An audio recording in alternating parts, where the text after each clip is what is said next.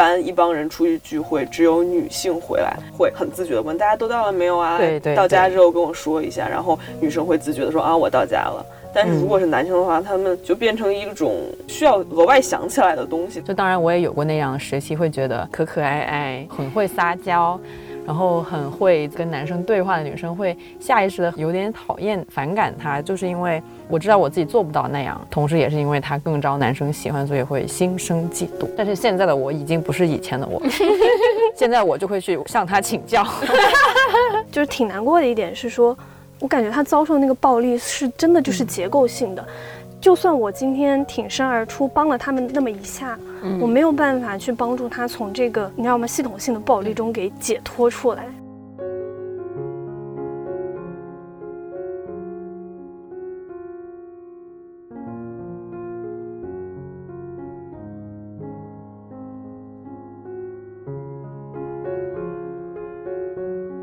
大家好，这里是没理想编辑部，我是乔木，我是嘉瑞，我是林兰，我是毛主席。创造美，传递爱。本期节目由高品质内衣创造者爱慕集团特约播出。这里是我们周更的最后一期，短暂的周更就这么结束了。今天我们想聊的其实是。女性友谊，就是如果大家有看最近很火的《三十而已》的话，会发现它虽然有三个女主，但是三个女主她们的友情线是贯穿始终的。虽然怎么说，那个编剧在这个剧里面留下了很多什么工具人的女性角色呀，但是他的确也给三个女主留下了非常真实可感的友情线。然后再回看一下这几年的电视剧吧，就其实大家能感觉里面对女性友情的刻画是越来越多了。不像很早以前什么《小时代》啊之类的，大家就会觉得女生之间都是竞争对手，然后迟早有一天什么你会背叛我们，会打架之类的，所以就想来聊一聊，包括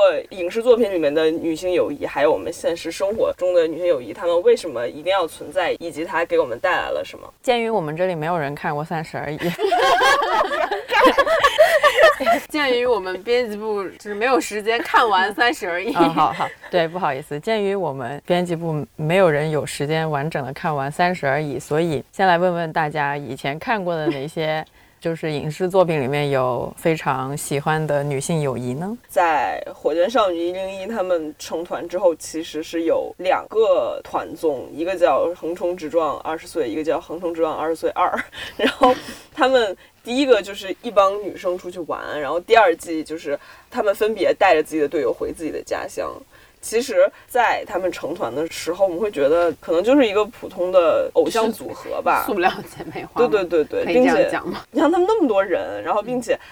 就是感情也不见得好到哪里去。但是在那个团综里面，的确能感觉到就是女生之间的友谊，然后大家也进了沙漠都不洗脸，然后在一起什么捉老鼠什么之类的，包括。他们第二季有带自己的队友回各自的家乡，会发现他们很多女生家里条件也不是特别好，然后就很自豪的把自己的家乡、自己的成长环境展现给自己的朋友，因为那个时候他们已经成团两年了吧，你能感受到他那个情感浓度是不一样的。到第二季也是因为他们快解散了，所以他们的粉丝在弹幕里都吵不起来了，我觉得啊挺好的，他们感情还挺好的。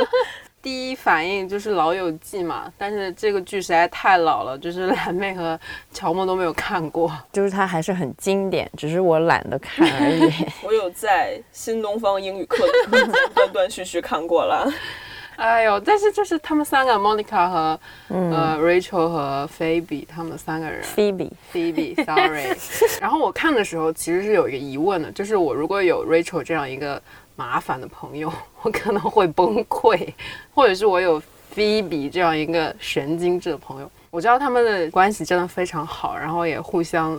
深爱着彼此。但是如果换成我的话，我可能会接受不了，就是我是一个非常怕麻烦的人。如果有一个就是逃婚的朋友，或者是一个。那他逃的也不是你啊，还行吧？也是，不会觉得很好玩吗？那你不喜欢 Phoebe，然后不喜欢 Rachel，那你觉 得自己是 Monica 没有？嗯，后来想起来，为什么没看《老友记》？因为我和乔木这个年代看的是《绯闻女孩》。哦，对，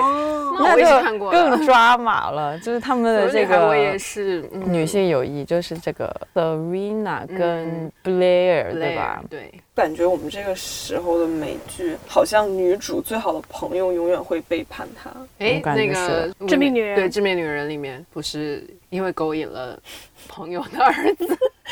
也不是勾引，因为和朋友的儿子谈恋爱，所以遭到了朋友的背叛。那个我觉得料，对啊，那个不是很过分。那那你要这么说的话，那就现代的那一对，那两个人不是更，也是，但他们算是亲密关系。对，我没有想到你们没有一个人提我的天才女友，哎，我本来还想把这个让给你们，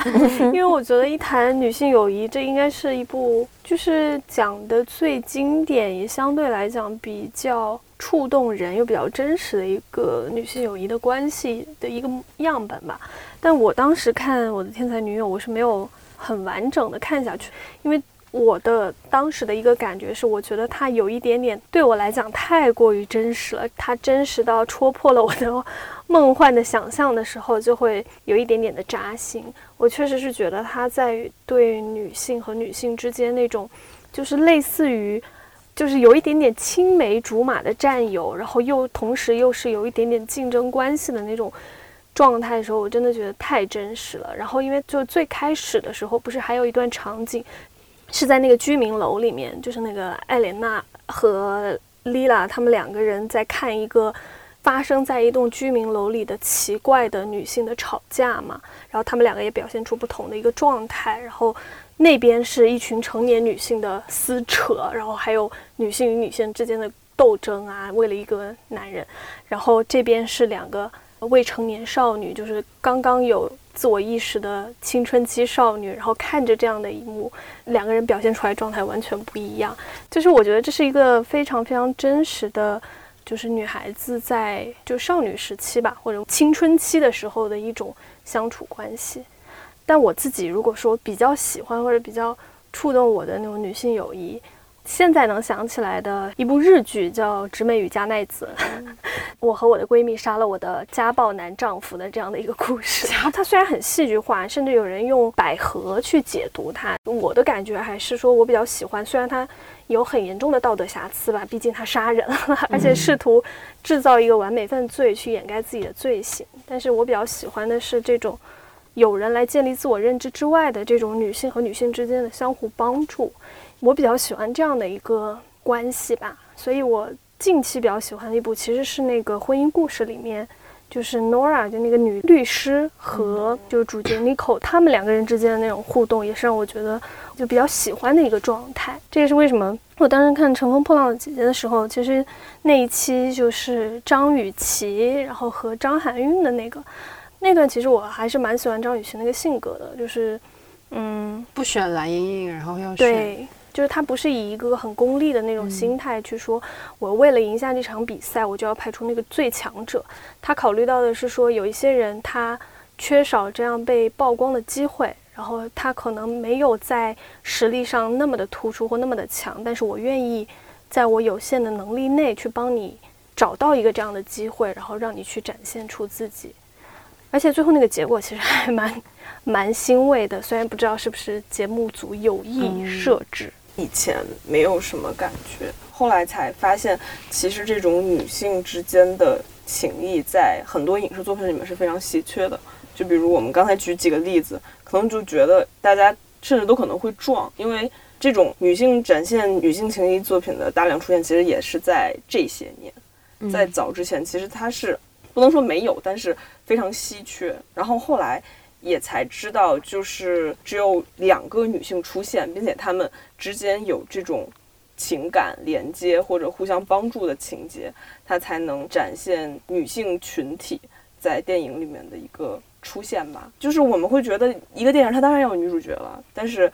其实一个电影里面，如果她女性作为个体出现，她们彼此不认识，或者一个电影里面它有很多个男主，只有一个女主，其实那个女主她并不是在扮演一个有性格、有特色或者有自己想法的女性，她只是在扮演一个女的。之前有人提出了一个法则，就是叫“蓝妹妹法则”。呃，他举的例子是一群蓝精灵里面里面只有一个蓝妹妹，嗯，所以就是说，她一个女性在被一群男性环绕的时候，其实她是被高度刻板化了。她的形象就是一个非常属于女性的刻板形象。我们举个大家都见过的例子，比如《战狼二》，她里面的女主，她就在扮演一个女的，说她其实，嗯，你说当然可以说她啊，她也很有用，但是其实她对吧？她仅仅是作为一个女的，嗯，出现在那儿，对吗？对啊。虽然我没看过《战狼二》，但是我我懂你这个法则。对，就是包括我们还说的一些。零零七电影里面的花瓶角色，甚至一个零零七电影里面，她的女主角可能还比男主角还多呢。但是你会觉得他们都有彼此的性格吗？因为他们之间不认识，并且他们的所有关系都是因为男主才产生的。你会就觉得那还是一个属于男主的电影。Q 一下我之前在文章里面写过的那个机智的医生生活，它就是很标准的那种。蓝精灵里面那种分配，他们五人帮是四个男的加一个女的。但是呢，我看这部戏的时候，就明显觉得是那个女生，就那个女主角是非常出彩，然后非常厉害一个女医生。在就是那四个男生里面的那个角色，也是相对来说比较突出的，就不会让人觉得她只是作为一个工具一样存在，她是真的一个就是参与到整个戏里面的一个角色。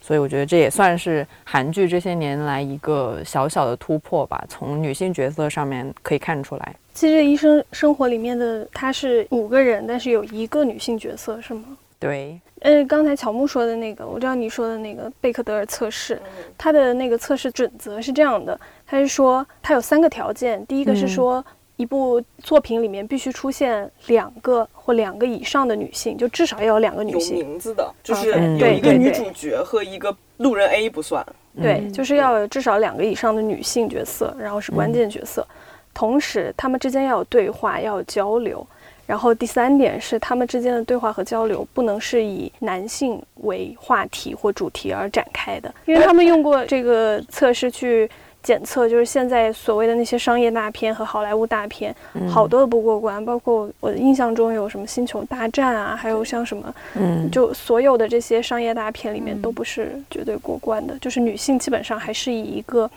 嗯，要么是男生的妈妈，要么是爱人，但他们彼此之间是没有互动的，是嗯，或者它就是一个比较单一的一个象征，就是为了营造某种政治正确而设立的一个角色，并不是。有意的把这个女性主体化，根本上来讲，它还是一个他者和客体。可能要加一个女性角色进来的话，观众会自然的有那种对浪漫关系的那个预想。就虽然他没有明确说这个女性在里面，然后他们几个人会发生些什么，但是只要一个女的在，就是几个男的之中，然后自然就会联想到会不会有浪漫关系。这样，我觉得也是一种电视剧的手法吧。好像有人说《欲望都市》其实都没过第三个。嗯，但这样说。说的话，这名女人有没有过呢？她没有过了吧？因为她的，因为她必须要有就是除却婚姻和男性为主体的那个交流才可以，就是要关于。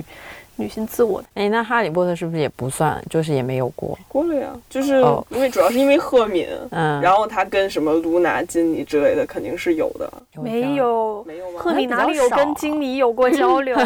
极其少。露娜那是第几部？第三还是第四部？我听说跟麦格教授。对呀，赫敏的这个存在，我觉得是为了平衡罗恩和哈利，然后呢，去设置了一个又聪明，然后又好学，又非常。牛逼的 女性角色，但是你看她和其他女性角色的交流非常非常的少，因为没什么朋友。对啊，对，所以也不行，没有女性友谊 就不太行。唉，就就感觉很多我们觉得能过的，其实仔细分析一下，她也都没有过。有大女主戏不代表她这个过了。我觉得《生化危机》可能还更更合适，应该也没过。我们好像会默认，就是只要女性是主角，然后。就是那种，尤其是比如说很大女主的，像什么甄嬛也好啊，还是现在就是后来的《欢乐颂》也好，《欢乐颂》可能还好吧。反正就是像甄嬛这种，就会默认大女主戏就一定是所谓很女性主义的作品。但实际上，你就会发现它里面呈现出来的那种所谓的女性与女性之间的关系，或者是女性友谊，其实是。很单薄的，就很脆弱的。我打个岔，我觉得甄嬛可能也过不了背试测试，因为她和她和沈眉庄可能都在聊男人。这么一想，不是聊温太医就是聊皇上，对吧？完了，这么一想，我突然觉得安陵容可能还稍微那个有一点自主意识，对，就她最后能意识到自己是那个金丝雀，然后怎么怎么的。那这么说，《延禧攻略》真的有进步，就是那个皇后和魏璎珞是吗？对，嗯。好像还有一点情谊，对《延禧攻略》说不定能过。聊到宫斗剧嘛，感觉大家合理化宫斗剧的一个理由就是说，觉得女性一般会心思更细腻，然后更敏感，然后共情能力更强，所以就是心计会更多一点。就如果一群女的在一起的话，肯定就有各种各样。奇奇怪怪的事情会发生。对，就是之前应该是 QQ 空间时代的金句吧，什么每个女生之间都是竞争对手。QQ 空间都已经说出了。上野千鹤子老师说话吗？我也想说，我说好了这一期不再 Q 上野千鹤子，但是结果发现绕不开。那我就 Q 一下，嗯，日本某著名 社会学家，某著名，在某著名女权主义书里面说过，就他那个观点，我觉得是一个很理论层面上的东西。他就说，觉得女性很难达成一个真正的友谊，是因为在男权社会下，呃，女性的话就是一个最终目的还是去争夺男人嘛。所以说，在这种条件下。女性的真正的友谊是不存在的。嗯，我觉得这个是上野老师的这句话要这么去理解，就是我感觉它的意义不是说去批判说女性和女性之间的这种所谓的竞争关系，它其实是在描述一个事实，就是说，在曾经的尤其是传统的男权社会底下，因为女性的自我价值的实现，还有包括她的这个生存的一个实现，它是要依赖于这种婚恋关系的。那婚恋关系它其实根本上来讲，就你简化来讲的话，它是为了去追逐。一个优质的男性，那在这个过程中，女性和女性之间肯定是会存在一种竞争关系的，所以它的本质是在于说，女性把这种就是自我生存和自我价值建立在婚恋关系上，所以在这个基础上，那女性和女性之间会。不自主的形成这种所谓的竞争关系，其实这个放到今天也还是存在的，它只是被更隐性了，然后它更隐秘的一个状态来实现了。也就是我们经常会收到的一种评论，就是说你们女性整天在喊女权，但是什么阻碍你们女权发展的就是你们女的自己啊，或者说最爱对其他女性指指点点的就是你们女性自己啊。其实这种评论，你稍微站得远一点去看。这样的评论，包括确实有一些女性更喜欢分享自己的观点，或者更愿意表达自己对某个其他女性的态度，或者说评判。其实根本上来讲，也是基于这种思维，就是他内心会默认，就是说我们是存在，即使这个竞争关系其实并不存在了，或者说它不是那么显性的存在了，但他的潜意识，因为这个传统的男权思维是延续下来的，它没有完全的被消除，所以在这样的一套。就是机制和这种观念的影响下，其实女性往往还是会基于这样的一个竞争关系。所以，我们就是年轻的时候会很喜欢去讨伐所谓的绿茶婊，因为其实理论上对他们的憎恨还是因为他们很招男生喜欢。就当然我也有过那样的时期，会觉得可可爱爱，很会撒娇。然后很会跟男生对话的女生会下意识的有点讨厌、反感她，就是因为我知道我自己做不到那样，同时也是因为她更招男生喜欢，所以会心生嫉妒。但是现在的我已经不是以前的我，现在我就会去向她请教。那那我我跟你讨论一个很有意思的现象和问题，就是说在《三十而已》热播之后，尽管我们都没有看啊，但我相信你们也从各大媒体平台或者社交网络上面感受到，所有人 可能尤其是女性更能感同身受吧，就是对林有有的这个讨伐。嗯，但是就是从道德层面来讲，林有有当然有他的这个道德瑕疵。但是很有意思的一点就是，跟我们平时讨论这种所谓的小三问题一样，聚焦的那个点、那个众矢之的，为什么永远是小三，而不是那个出轨的男人？或者说，在小三和出轨的男人之中，更容易招骂或更容易被网络暴力的，往往是那个女性，甚至是演这个角色的女演员。对，就是我感觉男生的确在这方面更团结。可能是他们从小经历了这种，或者他们就会更把自己带入。但凡是女生出点什么问题，他们一定会把自己带入男生的角色来讨伐。整齐划一的讨伐女生。但是如果一个女生遇到这种情况，她会天然的觉得我老公和我是在一起的，所谓的小三是外人，嗯，但是她又不会想到，其实小三跟她经历的境遇或者什么样，或者同为女性是更相近的，嗯，就是会选择为了保护自己的家庭，先跟自己的同胞割席。这又不得不 Q 到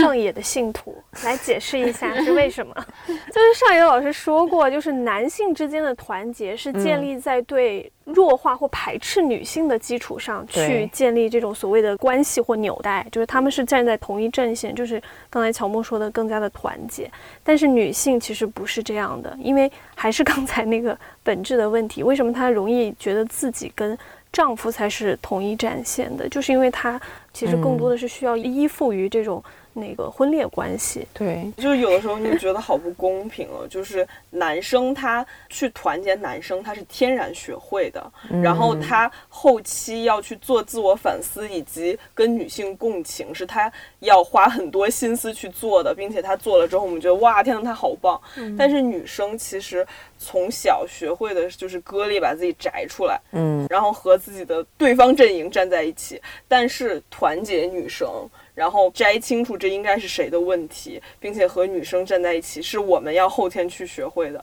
我的前半生里面，哦罗子君闺蜜。就这三十而已林有有这个聊，然后就去年还是前年很火那个我的前半生里面不就也发生这样的故事，然后大家好像就是在那个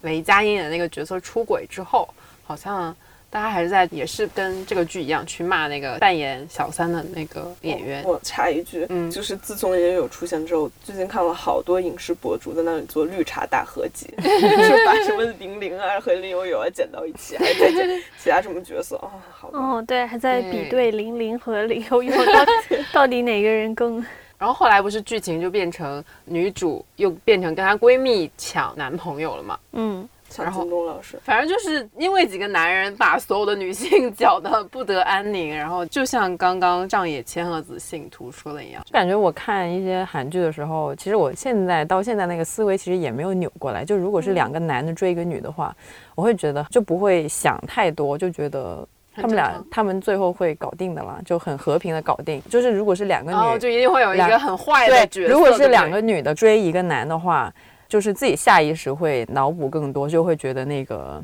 所谓的女二肯定会使一些阴招啊之类的。但是觉得男，就如果是看两个男追一个女的话，我就不会想那么多。对，就分析一下，真的是，如果是那种有好几个男生追女生的话，他可能好几个男生全都是正面角色。F 四，可以九八八那我，们越聊这个年代越往前，对他们中间还可能在中间产生一些君子协定，君子协定就是说我们公平竞争，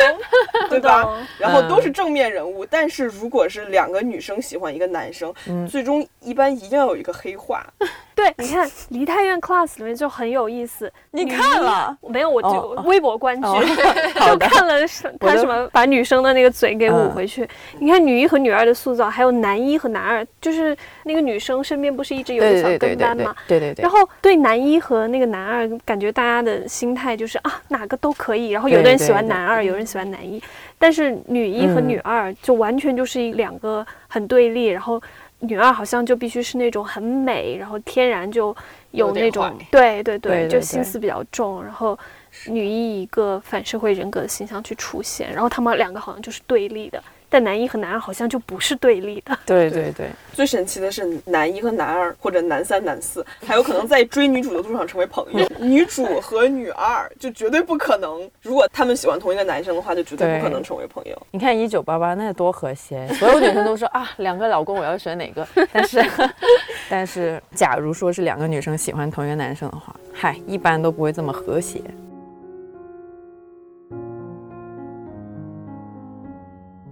最近本商务 项目有点忙，所以经常就是晚上可能十一点快十二点才回家。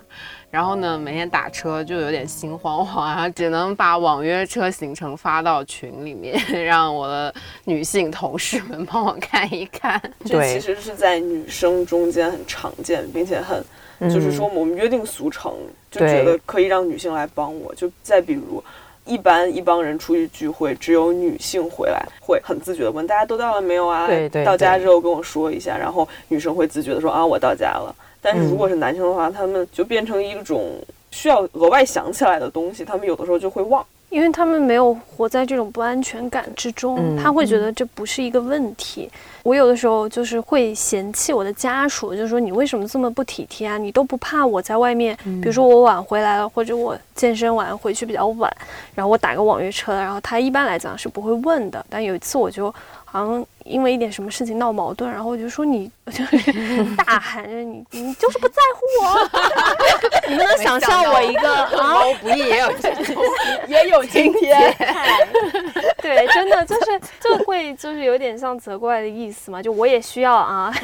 有一点展现我的女性柔弱的状态。但那一刻就我会突然意识到，就是他不会认为这是一个问题，所以我就说这个社会就是很多时候。我觉得男性是不需要去承受女性需要遭受的那些恐惧和害怕，或者说那种不安全感的，因为总体来讲，我觉得可能从，因为我虽然我手上没有这个数据，但我相信就是说从整个的平均来看的话，女性在社会中受伤害的这个比例，我说的是行为伤害，还不是那种精神或者其他的这种压迫，而是那种真实的犯罪行为的伤害。女性是相对于比较弱势的一个状态，但是男性的话，由于各种各样的原因吧，他们可能大部分来讲不会意识到有这样的问题，所以这也是可能。不一定是因为男生不体贴，而是他们没有办法感受女他们甚至生的这种都没有这种家庭教育。就又可以说到，就是说这种所谓的受害者有罪论嘛。比如说，今天同样的一个女性受到伤害和一个男生受到伤害，他们受到的评价就是完全不同的。而且很多时候男生真的很难共情，他会把你的性别优先，而不是优先把你看为一个人。所以很多时候你跟他们说理的话，就一定要先说一个冷知识，女的也是人，然后让他们从人的这个地方来共情，他们觉得啊好像也有点道理。但如果他们一上来发现这是一个女的话，就会很自然的顺着就是社会教给他们的那一套男权思路开始。批判，所以让他们理解女生真的是从生理和从心理上真的是蛮困难的。一方面是因为我们的这个社会地位也没有给他们进行这些教育，所以他们后来自己就相当于自学吧，身边人教他或者他自己去探索，对于很多男生来说都不是一件特别容易的事情。我觉得有一个原因是在于，比如说啊，像我们刚才说的所谓，其实我不觉得就是女性天然就更容易共情或者是怎么样，而是说像共情、理解，呃，什么温柔等等这样的一些描述词汇，它会被定义为，往往会被归到女性特质上面去。然后呢，对于男性的教育也好，或者对于男性他自己的那个成长来讲的话，他会刻意的把这种。比较偏女性特质的东西剥离出去，以展现说我有我的男子气概。他觉得，当我过多的表现出我这种所谓的女性特质啊，或女性气质的时候，他可能就会被不视为男性。所以这就是一个很大的问题。所以往往在整个的教育和成长观念中，他们会刻意的去把这样的一些能力，原本来讲，我觉得应该是同等的能力，慢慢的给。从自己的身上把这种特质给就划出去，划拉出去，然后呢，以展现说，OK，我今天是一个男性，所以我要有足够强的男子气概。那所谓的这些什么共情能力啊，然后理解别人啊，那都是女生才要干的事情。嗯，呃，就回到前面那个问题，说女性是不是更容易共情？我觉得是因为在我们接受的这种思维观念的教育当中。会认为女性拥有这样的气质，或者说拥有这样的一些共情能力，是更女生的，所以慢慢就好像好像经常会比较，所以大家就越来越说啊，你要善解人意，然后就越来越善解人意。嗯，其实我们一直在说这种去标签化，但其实在这种差异或者分别的时候，还是很容易以两性来去区分人的特质。但是很多时候，女性能共情，是因为一些问题，它的确只存在于女性前面。男性看它就是透明的呀，它不存在。就像分享回没回家这种事情，其实我感觉我以前也不会问，真的就是看多了那那些非常可怕的新闻以后，然后这就变成一个跟女性朋友出去深夜回家以后，就会自然就会问。其实女性在这方面的确是非常能共情的。因为我们的确是面临着一样的问题，这个问题在男生面前是不存在的。就比如还有一次是在一个演唱会上面，那演唱会大概百分之九十五以上的观众全都是女生，然后坐在我旁边那个女生她。嗯，完全不认识，他就突然很着急的问我有没有卫生巾，我我没有，但是我又问了一圈旁边的女生，最后好像是问出了三四排，给他找来了一个卫生巾，但的确是大家。就也不会觉得这非常尴尬，或者这很冒犯。就是我们又不认识，你忽然问我借这个，大家就会觉得啊，那的确是很紧急的情况，所以愿意那么多人传话把这个东西借给他。猫不易要讲一讲猫不易的见义勇为了。来来来来，对那个，因为对我的呃触动还是挺大的，就是哎一次不太成功的见义勇为的一个行为。就是有一次，我跟我家属在路上逛街的时候，我们在一个很有名的购物中心，那么繁华的街道上，然后那个购物中心下面有一个类似于那种要通往地下室或什么样的一个门外的一个通道，然后呢，我就听到里面有非常。大声的那种，就是呃吵架或者什么声音，然后就往那边看了一眼，因为当时那个门是开着的，然后我就正好往里面探了一眼，那是一个往下走的一个楼梯，然后就突然看见一个穿着白衬衫的一个男的，然后就叉着腰站在那儿，然后他身体看上去就是非常的壮硕，然后呢，在他的面前瘫坐着一位女性，然后那个女性他们明显发生了非常严重的一个冲突，然后那个女性就是。非常无助，然后就明显刚刚遭受了暴力对待的一个样子，然后他身上还有血污等等。然后在这种大庭广众之下发生这种行为的时候，你会发现所有围观的人都是站在后面的，而且因为那是一个相对封闭的一个空间，没有人去帮。然后我当时，当时可能也不知道怎么，就冲上去就说：“我说你大庭广众之下为什么打女人？”那我当时的话是这样去吼的。后来那个男的就突然转过来，非常凶的就冲上了台，就是楼梯，想要冲我过来，然后明显就是一副关你什么事啊，就那种感觉。然后你再在这儿跟我说什么的话，我我连你一起揍，感觉当时就是这样的一个意思。然后呢？因为我觉得那个人应该是那个购物中心的工作人员吧，然后他们好像他和那个女性之间还有一点一定的工作关系，或者说什么家庭关系之类的。反正我当时就拿着手机拍他，然后终于有人冲出来，就是来试图拉架了。但是他们拉的都不是那个男的，而是来拉我，而且出来的好像就是那种购物中心的安保人员吧，然后大多是男性。然后他们拉住我的理由是说。哦，是一点点那个什么家务事和什么工作误会，类似这样的，用这样的说辞去向我解释，然后感觉他们的意思就是说，哎呀，这是人家他们可能情侣或家这那个家庭之间的争吵而已啦，你就不要多管闲事啦，你就可以走了。然后我就觉得在那个状态下，你就能很明显的感觉到。男性是没有办法去理解，就是处于一个暴力状态、呃，遭受暴力状态中的女性，她有多无助，或者说她需要的帮助，不是说你去拉开帮她的人，而是应该去拉住那个男的。但是当时就没有人这么去做，然后他们都在拉我，然后我当时选择的方式就是去报警了，嗯，然后那些人就连拖带拉的把我给拽走了，然后把门关上了。他就说他们会处理好，然后让我，就是他有点想要，就是平对息事宁人的状态，就想把我赶紧给劝走，不要让这个事情再发展下去。后来我就在站在门口报警了。我报完警之后呢，可能，呃，对方不是那个打人的人，我不是那个打人的男性，然后是其他的保安就一直在劝我，就说，哎呀，什么是小事情，什么没关系的，我们会处理好的，然后您先走吧，就类似这样的话。哎，然后我当时就觉得很生气，但其实最令我心寒的是说，后来他们让那个女性过来跟我跟我解释啊，就让女性自己来说，她说那个对姐谢谢谢你，但我没关系，我没事，然后就也是要把我劝走。但是我后来事后去回想的时候，我觉得就是挺难过的一点是说，我感觉他遭受那个暴力是真的就是结构性的。就算我今天挺身而出帮了他们那么一下，我没有办法去帮助他从这个你知道吗系统性的暴力中给解脱出来。所以后来想一想，就是为什么我们经常想要去呼吁这样的一些嗯帮助吧，就女性对女性帮助，是因为我觉得我身为女性，我可能更能理解，就是她在那个环境下的无助吧。但是你看。在那个现场环境中，所有来劝我、拉我、劝解我说这是只是人家的家务事的，好像大部分都是男性，他们就觉得这只是另一个男性他本身家里 发生的事情，我们外人没有什么干涉的必要。对，这就是一次 蛮触动我的经历。说起见义勇为这个词，我们一般会想起很健壮的男性，但时候很多时候对女生见义勇为的都会是女生。我不知道深圳的那个被下药，就是差点被下药成功的那个女生，救她那个店员，不知道是不是女性，也是女性，对吧？就真的不是我瞎说，真 的这些事情往往救女性的还是女性，大家真的都是被训练出来的，迫不得已。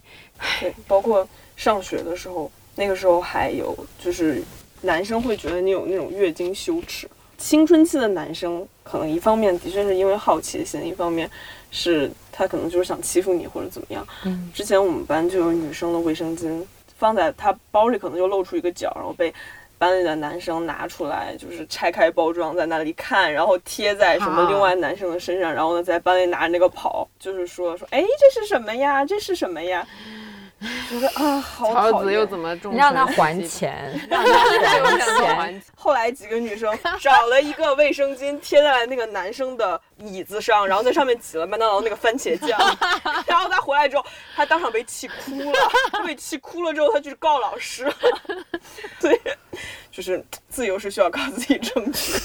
小子，这个我在上大学之前，其实一直是在一个男生数量比女生多的一个环境里面长大的。嗯，然后所以有很多男生朋友也没有在那种，呃，女性密度非常高的地方待过。然后上了大学之后，因为是考了一个文科专业，然后又要面临住宿。我在大学之前也从来没有住过宿，那个时候就很害怕，害怕自己会陷入这种。呃，奇怪的女性纠葛里面去，然后那个时候还看了很多，呃，叫什么大学宿舍扒一扒，什么六个女生五个群啊这种东西，就感觉自己大学要进入一个盘丝洞了。然后，但是后来其实发现完全没有发生，因为我们那个女性密度太大了，以至于男生可以忽略不计。后来就会发现，如果只剩一个性别的时候，大家就都没有性别，不再。存在这种复杂的关系，对对对，就会感觉大家呃都是作为一个人存在，包括彼此之间还会有享受一些什么，给我带饭，然后我没起床的时候就帮我把水热水给打好了，我之前从来没有享受过这些东西，就哦，这就是闺蜜。这个就又可以聊到一个女校的话题，就是之前你们应该也没太见过女校吧？我路过过中华女子大学门口。女校在我这里就是存在于我姥姥故事里的东西，感觉是一种封建残余啊。就是说你是不是一个女校还会教女工这种东西，然后教茶艺，然后就是把大家培养的贤良淑德。嗯，但是后来我对她印象有彻底的改观，是我认识了一个女生，我当时不知道她是来自于女校，她就非常大大咧咧、非常有领袖气质的那么一个女生。后来是因为她按着我的头给王菊投票，我才知道王菊是她的学姐，他们都是上海第三女子中学毕业的。然后我就忽然来了兴趣，就是说女中是什么样的。她给我的讲述其实就是跟那种女生密度巨大的文科班或者这种文科专业是一样的，就是当这个学校里面没有男性了之后，其实大家也就不需要学习表达，变成一个女性了，大家就可以想干什么干什么，因为不存因为。你不是第二性别的时候，你就是第一性别，对吧？然后大家女生在女子学校里面会更不女生样儿，就比如你搬水桶，那就找不着男生，就自己上吧，有劲儿就自己上，也不用装柔弱。然后自己那拧得开瓶盖就拧得开瓶盖，拧不开就找其他女生帮你拧，对吧？就也不存在这种事情了，所以大家可能反而会活得更自由一点，大家会更。敢于表达自己，然后去更做领导，就比如也不会觉得学生会会长得是男的了，对吧？因为只有女生，所以反而他会觉得女校的环境挺好，他很喜欢。我刚刚是突然在想，那按这样的说法的话，好像又变成了女生的原罪，就是当 男性出现的时候，嗯，女生就必须变成竞争关系，好像只有除去了男性，女生才有可能和平相处。但你这个社会上是不太可能说完全的去掉 这样一个，对啊，但是我觉得是女生也不是看到男生自发的就开始竞争，嗯。那肯定还是存在于各种地方的教导，嗯。跟他们说啊这是稀缺资源，对吧？其实也嗯，no 不是，我刚才其实想想到一个问题是说，比如说在亲密关系里面哈，假如说一对男女他们谈恋爱了，记得以前问男朋友，就是会问他，你觉得我比较重要，还是你的兄弟比较重要？很久以前哈，然后他会说还是我的兄弟比较重要。然后我后来就是会观察我的一些女性朋友，他们一旦谈恋爱，然后他们就蒸发了。对对对对对。我心想，你这个小兔崽子，没有没有，就感觉，嗯，这个只是一个很个人的观察，只是觉得好像男生女生谈恋爱以后，男性还是相对来说不会特别去呃割裂，呃，也不是说割裂啊，就不会特别去分离他跟他兄弟们的关系。但是女生的话，就好像很自然的就会比较疏远了跟女性朋友。然后因为他就去谈恋爱了，但这个是我个人经验，没有社会背景。怎么办？我也想要让蓝莓 Q 上野老师，就还是那个问题，就是男生的那个纽带是、嗯是是去排斥掉女性，就是他们是通过把女性作为嗯，第二性别也好，把它作为那个附属，把它作为他者对，然后嗯作为一个就通过这种矮化和物化去强化自己，就男性的那个团体。但女性往往是完全不同的，就女性很难通过说女性和女性之间的这种团结，然后去至少之前啊，就是因为就还是那个。历史原因就是女生她是需要通过婚恋缔结这种婚姻关系，然后呢来获得一个生生存的方式，以及保证自己的这个，就你知道吗？是家庭是一个保护系统。嗯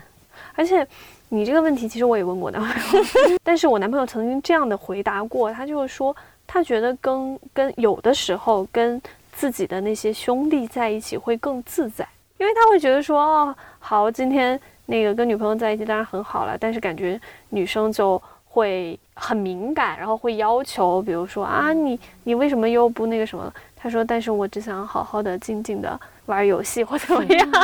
然后嗯他就觉得说，如果跟女生在一起，好像就必须要付出比平时更大的精力和那种关心，然后去陪伴女朋友。哎，你你有没有感觉，就是女生如何不在亲密关系里面丢掉自我，是这几年很多被各种情感博主提到的话题。但是男生如何不在亲密关系里面丢掉自我，这个问题它存在吗？所以有一个你知道吗？嗯解决之道就是大家最后都会变成兄弟关系的。就 我我觉得亲密关系能够能够良好的发展下去，我现在跟我男朋友就是跟我家属就是有完全的 姐妹关系对，系就是最终都会活成姐妹是有关系吧？那就对，对姐妹或兄弟铺关系。嗯你们有没有发现，就是说女生的成长往往嗯。很容易来自于另一位女性的一个影响或者是引导？嗯。就我感觉，女性真正的所谓的就是自我的这种成长，往往是在接受这种其他女性的一个形象或者是意识的一个影响之下去去完成的。甚至是审美，你知道吗？这种影响是那种润物细无声的影响。女孩子在成长过程中最早的那个影响是比较多的，是来自于母亲，嗯就是妈妈会作为一个成年女性，然后她有她的一个呃形象和方和和观念，然后会影响女儿。但是等到女儿成长到比如说像青春期，她的自我意识更强的时候，那个时候像女性朋友啊，或者是闺蜜啊等等这样的，或者甚至是那种就亦敌亦友的女性，都会嗯成为自己更好的去认知自我，或者说完成一个自我变化的一个很重要的一面，就是它有点像，一定程度上有点像一面镜子，嗯就是它会反射你的一个状态。蓝妹呢？啊，我没有朋友，我们是靠自己长大。或者就是说那种不一定是，就友谊不一定就是必须要发生在身边，可能对你影响比较大的某一位，就你觉得你的成长整体的观念的形成，更多的是来源于哪里？好像是我妈，还有上野千鹤。口题了。真实性，圣经都没有能拯救你，居然被上野老师拯救了。没有，就是可能会教化。对，就可能读了上野千鹤子的书，你就稍微有一点点启蒙的感觉。我好像，可能我一直是处于那种就是关系中比较希望去提供保护或提供那个帮助，或者是其他方面影响的那个人吧。讲起来就会比较容易不好意思。对，嗯，对啊，就我其实也受我母亲，就我妈妈的影响很很重。然后我妈就是那种就所谓的独立女性，她比较自主。然后呢，她嗯给我的教育也是说，你要什么独立啊，然后你要怎么怎么样。因为我妈也是那种比较偏大女主人设的那种感觉，所以我后来也会有受到一定的影响，就是说。我不会太希望说依赖某一段关系，不管这个是亲密关系也好，还是说所谓的这种友情啊，或者是其他类型的关系，不会去过度的依附这种关系去自我成长。你们都有很多女性朋友吗？我是因为这个环境特殊，我一直在一个城市长大，哦就会比较容易有。我也是女性朋友很多，嗯，但是也不是说那种很很亲密的。对我也不是很亲密，我感觉大家更像是那种，就是君子之交淡如水嗯，的感觉，就是说大家是很好的朋友，可以一起聚或怎么样，甚至可以比如说呃聊一些话题啊之类的，但没有说一定要，因为我好像从来没有经历过那种就是要天天时时刻刻黏在一起，然后彼此无法分离的闺蜜，就我没有这种。哎，这个会不会是一个就是社会原子化问题啊？就大家越来的越个体原子化，就大家其实由于社会分工过于精密，然后你可以在一个完全依靠自我的情况下也能活。你不一定说就能活得很好吧？就我感觉，我感觉没有朋友还是会有问题的，就是一定程度上吧。哎，这让我想起前两天在微博上看到的，就是说，呃，应该是湖南那边的一个说法，就是他们不太会说朋友，会说这个是我玩的好的，我们只是能玩到一起，然后平时会一起出去约饭，然后可能会聊天，但是这不代表我们一定要产生什么更深的羁绊或者更深的关系。就比如我玩的好，不代表我可以向你借钱，或者我生病的时候会去找你，或者 这种。那的确是不能 借钱。我感觉小时候会对有没有知己或者是所谓闺蜜这个有点执念。我小时候会这样，就一直很希望有一个自己的就是无话不说的很好的闺蜜，然后她懂我，我也懂她。哎，好恶心。然后对，现在现在就会觉得，嗯，不必。就不必。那会不会是因为小时候的关系会更单纯一点？嗯我觉得长大之后非常害怕的一件事，就所谓这种人情的羁绊，是因为我们很怕产生冲突。就是嗯你会预设一段朋友关系，就是当他过于亲密的时候，你往往会害，反正我我是会害怕他因为某些冲突变得尴尬。就是我能设想，就是如果我要跟他深交下去的话，我们的关系一定会出现各种矛盾。我会默认就是 OK，如果一旦遇到这种冲突，可能这段关系就会受到伤害，或者说就甚至是停止了。然后我因为害怕这样的一个结果，就反而变得越来越的越保守，就是尽量的去规避这种过于过于密切的交往或关系。我觉得这个是对我来讲一个比较大的考虑吧，就是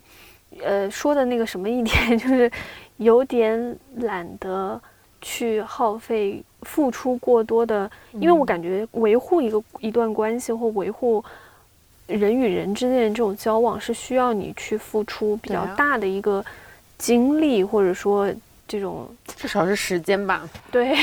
还有一个很重要的是政治观念的差异，对对，因为我觉得就对这一次下来，